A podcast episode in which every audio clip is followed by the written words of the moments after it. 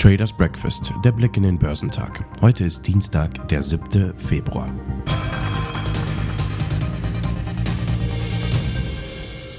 US-Anleger haben am Wochenbeginn vorsichtig agiert und ihr Engagement reduziert. Nach dem starken Arbeitsmarktbericht vom Freitag bestehen nur noch geringe Erwartungen, dass die Zentralbank die Zinsen bald senken wird, sondern eher das Gegenteil könnte eintreffen. Die Aktien im asiatisch-pazifischen Raum wurden am Donnerstag uneinheitlich gehandelt, da die Anleger die Zinserhöhung der Reserve Bank of Australia um 25 Basispunkte, die weitgehend den Erwartungen entsprach, verdauten. Der S&P ASX 200 fiel um 0,46% und gab damit frühere Gewinne wieder auf. Der australische Dollar legte um 0,65% zu und notierte zuletzt bei 0,6926 gegenüber dem US-Dollar. Der Hang Seng Index in Hongkong führte die Gewinne in der Region an und stieg um 0,77 Prozent. Der Hang Seng Tech Index stieg um 1,9 Prozent, da die Aktien von Baidu aufgrund einer jüngsten Ankündigung über seinen künstlichen Chatbot einen Sprung machten. Auf dem chinesischen Festland lag der Shenzhen Component geringfügig höher und der Shanghai Composite stieg um 0,2 Prozent.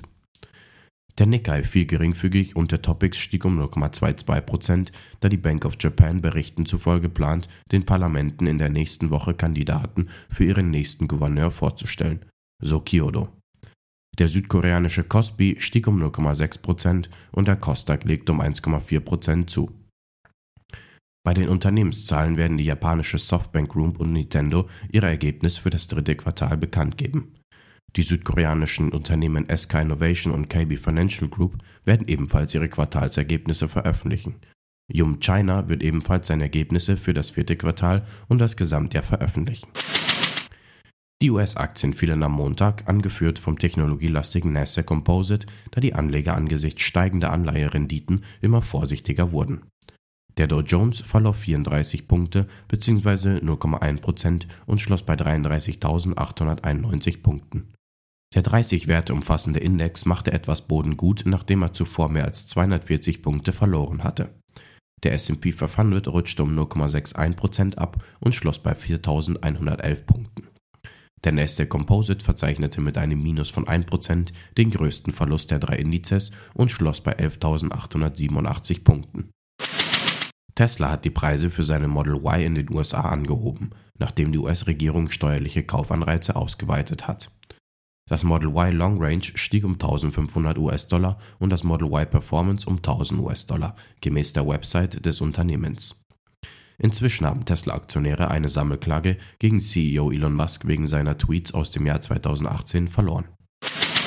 Der PC-Hersteller Dell plant wegen der Schwäche auf dem PC-Markt tausende Stelle abzubauen und schließt sich damit der Entlassungswelle bei Tech-Unternehmen an. Laut einer internen Nachricht des Topmanagers Jeff Clark sehen sich die Firma Marktbedingungen gegenüber, die sich weiter verschlechtern und eine unsichere Zukunft mit sich bringen.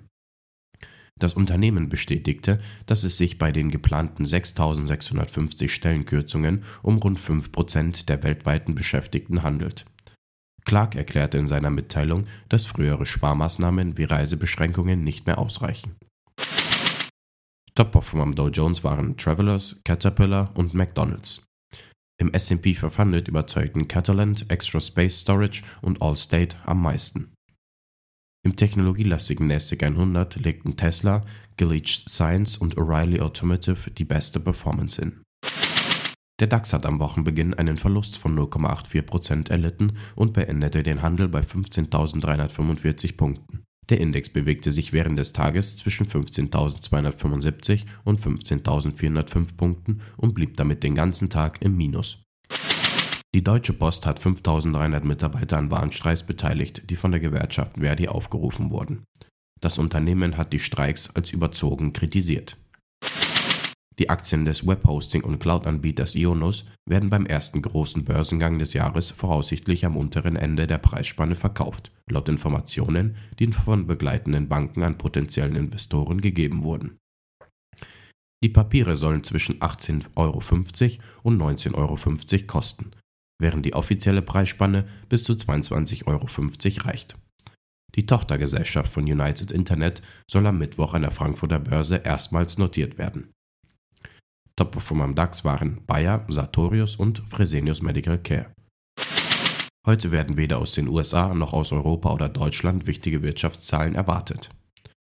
Geschäftszahlen kommen heute von Atmos Energy, BNB Paribas, Chipotle, Enphase Energy, FMC, Fortinet, Gartner, Illumina, Linde, Lumen Technologies, Paycom Software, Kiagen, Royal Caribbean Cruises, Securitas, Siemens Energy, Softbank, Suzuki Motor, TeamViewer, The Western Union Company, Vertex Pharmaceuticals und Yamaha Corporation.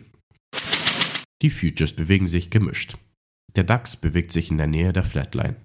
Der Dow Jones ist 0,04% im Plus und der SP 500 ist 0,13% im Plus. Der technologielastige Nasdaq ist 0,2% im Plus.